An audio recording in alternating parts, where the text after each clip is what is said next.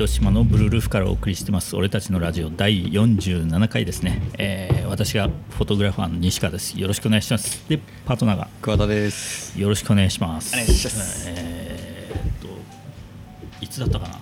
なんかブルールーフで退職フェスがありましたよね。あそうです。うんちょっと前ですけど。あなんか朝来ていただいたんでうんみたいですね。ありがとうございます。行ったけど小田君いなかったですね、はい。あの時 僕退職できないんで 参加しなかったです。退職フェス面白かったですよ。なんかいろんな人が来たんじゃないですかあの日は。そうでしたね。ん思ったより来て、うん。で僕らもゆうやとうん。淳平とうん。入るの久しぶりだったから、うんうんうん。ちょっとポケーっとしてましたね。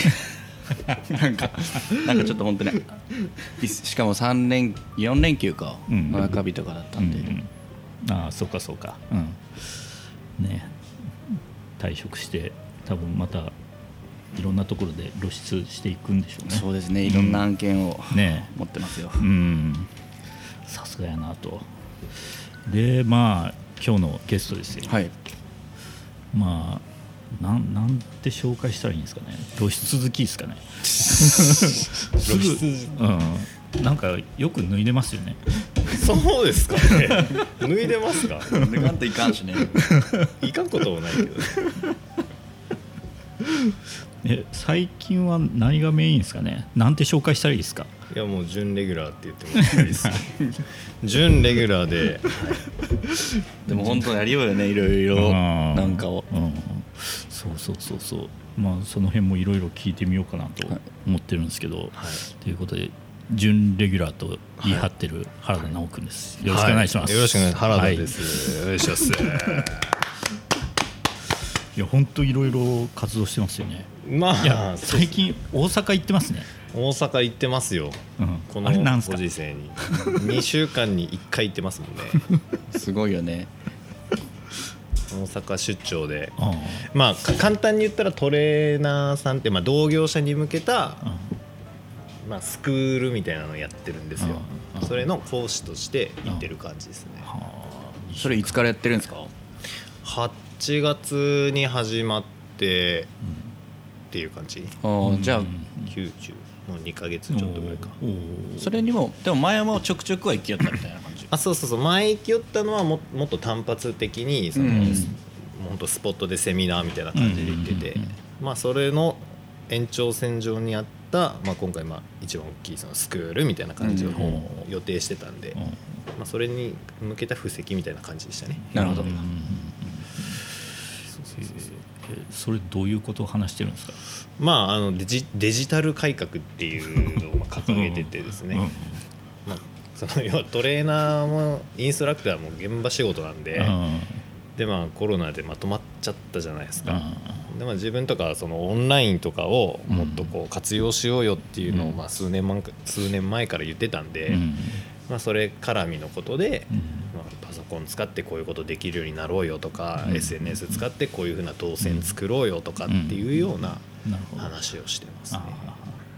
そういうのが苦手な人が多い。多いですね、うん。っていうか、うん。苦手な人多いですよ。やっぱうん。業界的にやってる人はすごいやってますけどね、うんうんうん。本当ほとんどの人がやってる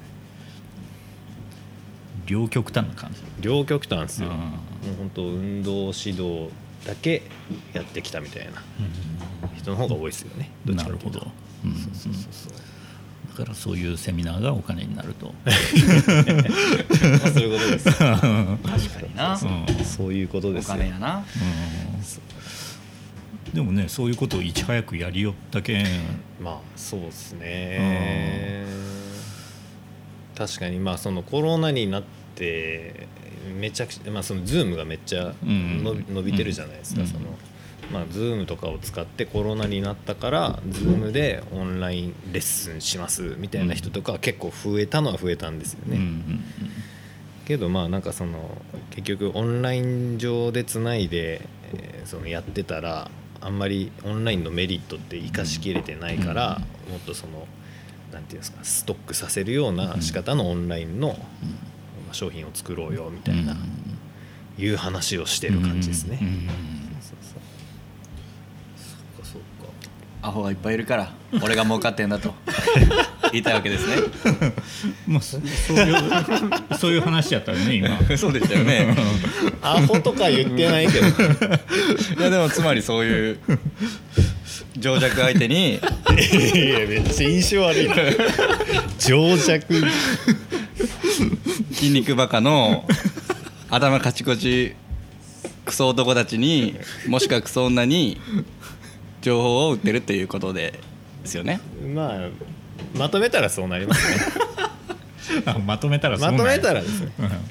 いいように言ったらその人たちはそれを学ぶことによって幅が広がるっていうことですよね、うん。いいように言ったらまあそうね本来そう言ってほしいけどね。そうそうなるほどまあそういうことをやってますよ。そうね。まあそう習うっていうことは一応前に進んでるということやけどね、そうですよ。そこに来てる人はとりあえず。そうですよ。うん。まさしくですよ。うん、それでもやらない人はいるわけでしょ？いっぱいいますね。むしろそのその授業の中でや学んだことをその一応課題として提出出すんです出してくださいねって課題を出すんですおよでこの授業の中でこんだけこれを言ったのに出てきた課題が全然え？みたいなこのえこれや これをやろうよって言ってたやつがやってないみたいなのはまああったりしますよね。難しいところですね。人に物を伝えるって難しいですよ、うん。うん。本当に。それはそれはいいですよね。うんうんうん。うん本当に。なかなかね。あでもちゃんと課題も出してるよね、そうですそうでうすん、一応まあスクールなんで。うん。えさ例えばそれどんな課題？まああのー7回のそのスクールなんですよ、うんで2週間に1回のペースでやりましょうと。で、うん。まあ、3ヶ月間のスパンですと。でその都度都度テーマが違うんですよね、まあ、1回目はそのなんかオンライン上でビジネスする上での、まあ、なんか基礎知識的なものの話とか、うん。2回目がなんかブログとかホームページってこういう感じのものなんだよとか、うん。SNS ってこう YouTube ってこうみたいな。うん。でその時のテーマを次の2週間までに、うんまあ、例えばブログだったらブログの記事こういうことをい意識して 3, 3記事書きましょうみたいな。でそれをうんアナリティクス見てうん。評価してうん。自分で分析できるようになりましょうみたいな。感じの話ですね。うん。なるほど。結構がっちりやってます。そうね。がっちりやってます。そうなんです。がっちりがゆえにそのなんですかね。熱熱こっちの熱とのこう差がねうん出ちゃう人はいるかもしれない。そうそうね。全員がついていけるかというと、そうですね。うん。難しい。うん、相手が情弱って考えると。ま あ弱者ですからね。でもまあいいですよね。その差差があるのもね、うん。うん。そのいやビジネスやってる側からすると、うんね。塾と一緒でしょ。うんうん。成績上がるやつもいればうん。上がらないやつもいるし、そうね。家でやるかっていうところね、うん。うん結局はそうなんですよ大阪日日帰りで行けるといやいやいやいあの今土日であのスクールが1期2期と今やってるんでで1期がその日曜日で2期の方が土曜日なんで、うんそうそうそれでまあ2日泊まってうん。2泊3日で行ってますね。そうそうそう大阪を楽しんでます楽しなんかんでる行ったりするんですか？そのみんなであとかパートナーの人たちとかと。まああそうパートナーのもう一人と一緒にやってるんで、うん。その人とはまあだいまあしょっちゅううん。反省会みたいな感じでやりますけど、と、うん。まあ、参加者の人たちとも何回かありますけどね、うん。一応まああのオンライン参加可能にしてるんで現地に来て大阪に付近の人たちは現地で参加するし、うん。リモートでつないで、うんあの仙台とかから受けてる人とかいたりするんですよ。仙台とか広島とか、うん。まあ、あの辺りでつないで参加してる人もいるしう、ん。でレコーディングでその時間帯に来れないからレコーディングだけ見てっていう参加者もい,、うん。るしみたいな。現地に来てる人たちとはご飯食べ行ったりしますね、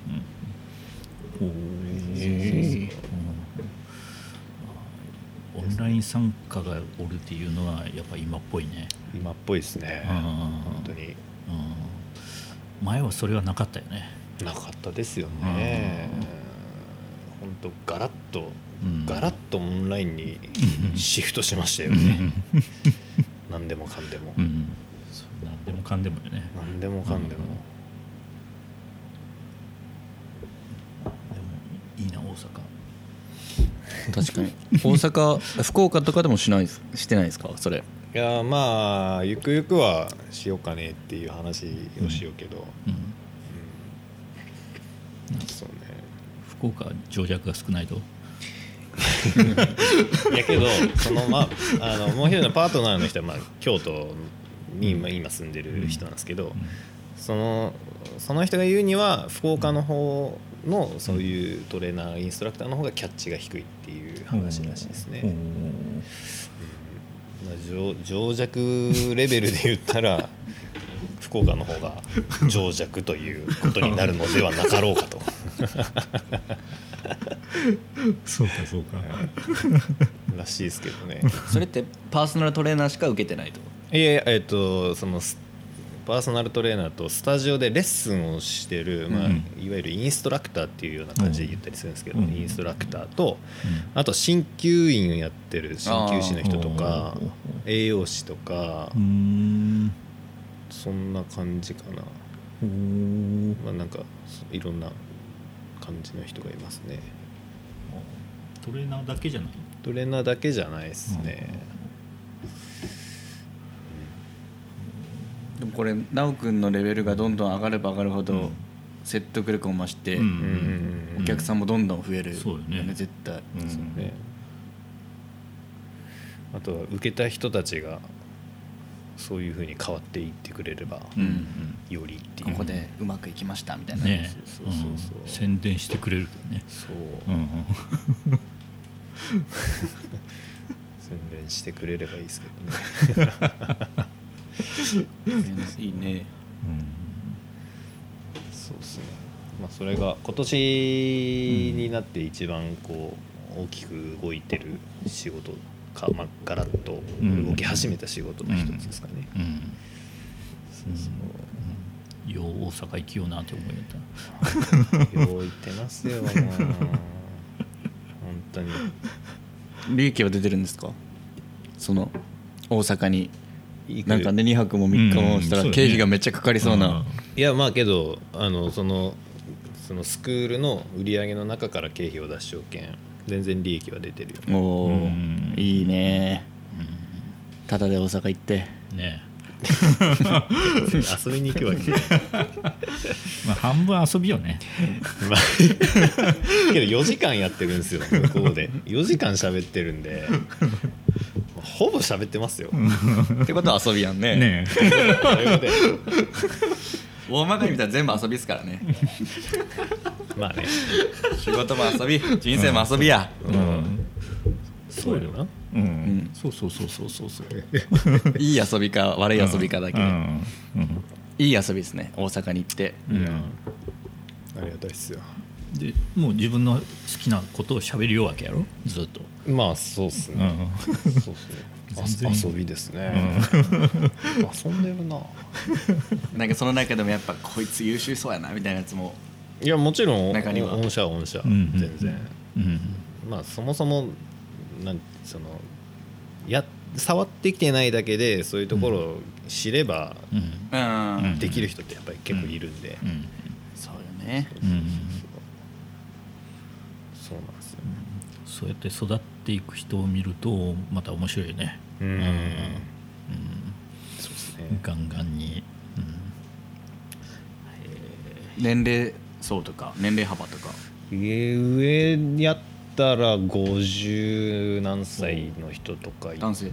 男性。まあ50代40代も結構多いし、えー、4 5 0代結構多いかもしれない、えやっぱそのその辺の意識があるんでしょうね。まあ、っていうかやっぱそのほら仕事柄その、まあ、特にスタジオでこうインストラクターっていうのは要はエアロビクスをやったりするわけですよ、うん。年齢上がっていけばいくほど、うん。まあ、厳しいっちゃ厳しいじゃないですか。その自分の年齢が上がっていくし。ってなっていった時に大体あるのがそのそこからヨガとかピラティスとかっていうゆったりした系に流れていくのかなんかまあその自分がスタジオを開いて、まあ、そう経営していくパターンになるのかみたいな感じなんですけど、まあ、ずっとスタジオあのフィットネスクラブとかの中でレッスンやってた人たちって、うん。もう本当その世界しか知らないから、うん。なかなかこうなんていうんですかね外の情報とか全然知らない系の人がまあ多いんですよね。だから結構そのずっとそこまで来て初めてあこのあとやばいどうしたらいいってなるタイプの人がまあ多くて、まあ、それがコロナも重なって、ふと気がつく。そうなんです。ススポーツクラブが空いてなかったですからね。その期間。でみんなだから仕事ない期間がやっぱあったんで。結構スポーツクラブって悪者やったよねしばらく。そういやそうですよ、最うん。一番最初そのクラスターが出てうん。スポーツクラブはみたいな。あんな娯楽に行くからみたいな。なってましたね。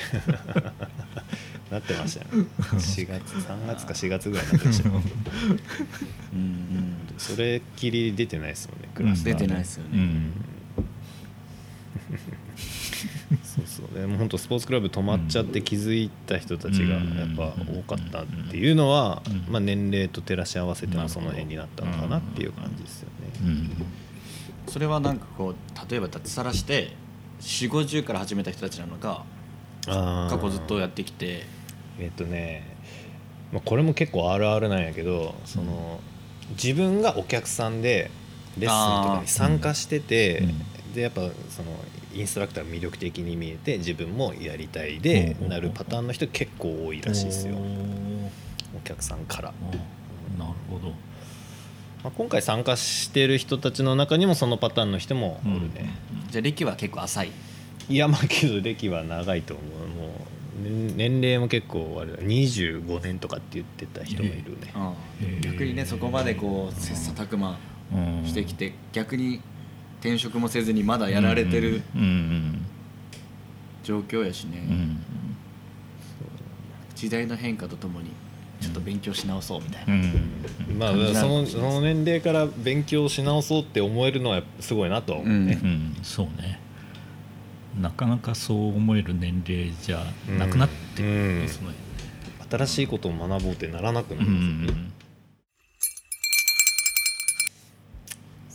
じですよ最近は。なるほど。どうっすか？そうですか？最近？ハチドリもオープン。で今年やろ？ハチドリオープうんンしたの、5月で。まあまあ飲食は全然普通通りやってますよ。うん。いろいろんな案件はあって。うん。最近は明日福連さんと一緒に農林水産の今 PR, PR 事業とか一緒にやってるうん。部分のちょっとみかんジュースみたいなやつあるじゃないですか、うん。あれのちょっとコールドプレスジュース福岡県のうんぶどうみたいなジュースとか桃みたいなジュース作りたくてうん。で2年間今一緒に商品開発してるんですけど、うん。うん来年が最終年なんで実際にこうそういうジュースを作ろうかなと思って。うん。ただ清涼飲料水なんでどうしてもこの辺で言ったらあの急性飲料さんとかうん。どっかになんかこう委託で事業になるんで、で JA とか農林全く別なんですよ。JA とうん。福連とか農林うん。水産とかうん。で県の人たちと一緒に明日福連の方にちょっとできないかみたいな話をしに行きます、へえそんなんとか。うん。あとあの糸島市のうん最近よくストーリーに上げてる。うん。うん12人ぐらいであー。一商品作ってうん。博報堂っていう広告代理店の方と一緒に市の事業としてやってて僕はなんかこう PR に専念してるような感じでうん。何か一個媒体を作ろうかなとは思ってます。生産者はうん牡蠣の生産者がそれを使ったなんかこううん。おつまみみたいに出したりとかうん。タイラーメンやってる人は なんか袋麺みたいなのを参加者がそそれぞれ何かやる。一一一人一商品開発が目標で。なるほど。で来今週か今週の土日大丸でテストマーケティングもしに行きます。うん。うん。うん。ううん。んへえなるほどね、うん。そういうことかあれは、面白いね。うん。タイラーメンの人は大丈夫ですかね？元気ないですね。娘さんもなんかフィンランドに行っちゃって。フィンランド。え元気ないことはないですけどねおそらく。なんかこの前食べ行っとったよね。はい。うん。美味しかった？うん美味しいよねあれ。タイラーメなんかそのタイラーメンはなんか贈答用のやつとかで、うんうんうん。結構ねみんなやっぱ各自面白いですよね、ン農家さんはタケノコを作ってる農家さんはうん。1年間水煮を食べれるようななんか真空パックのやつとか結構いろいろうん。あとはあのうん。頑固さんとこの息子さんもいるんですけどじゃがチップスの梅塩味みたいな感じでうん。なんか梅をうんしそと乾燥させてうん。また一の塩を入れてうん。でその乾燥した梅をまた粉々にしてうん。また一の塩も粗さをなくしてうん。パウダー状にしてやってるみたいな。うん。なんか金かかるなと思って。すごい金かかりそうやね。うん。なんかみんなすごいですね。もう1時間っすよ。あちょうどいいですね。結局1等やね1時う間ん。ちょうどいいですね。まあもう一本取りますよね。取れますよ。うん。今回は本当 P が多すぎてちょうどよく30分だと思うんでもう一本取っとかないとですね。そううん。使えないところが結構。使えないところ。お二人から使えないとこばっかり出てたんでどこを使えるんだろう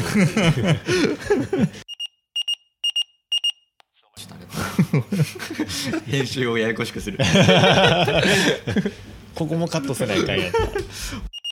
絶対使えへんけどね。確かに。衝撃やったな。まあいいか。じゃあ。ありがとうございました。ありがとうございました。はい